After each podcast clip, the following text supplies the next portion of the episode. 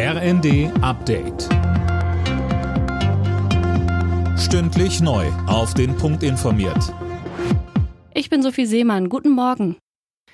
In Deutschland wird weiter über die Energieversorgung debattiert. Bundesfinanzminister Lindner fordert jetzt, dass die Stromproduktion mithilfe von Gas gestoppt werden soll.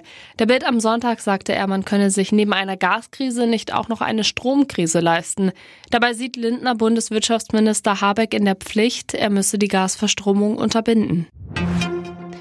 Die Ukraine hat die Evakuierung der umkämpften Donetsk-Region im Osten des Landes angeordnet. Tausende Menschen befinden sich noch in dem Gebiet, darunter viele Kinder, sagte Präsident Zelensky. Sie sollen die Gegend umgehend verlassen. Die örtlichen Behörden würden ihnen dabei helfen.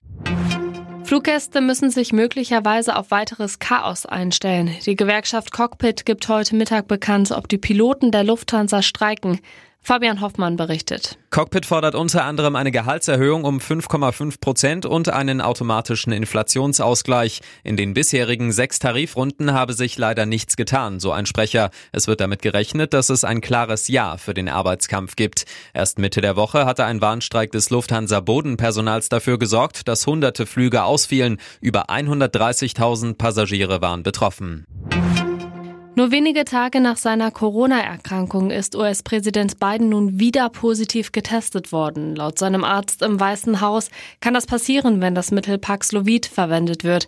Biden hat demnach keine Symptome, ist aber wieder in Isolation. Meister FC Bayern hat den ersten Titel der neuen Saison geholt. Im Supercup haben sich die Münchner bei Pokalsieger RB Leipzig mit 5 zu 3 durchgesetzt. Am kommenden Freitag startet dann auch die neue Bundesliga-Saison. Zum Auftakt ist der FCB in Frankfurt zu Gast.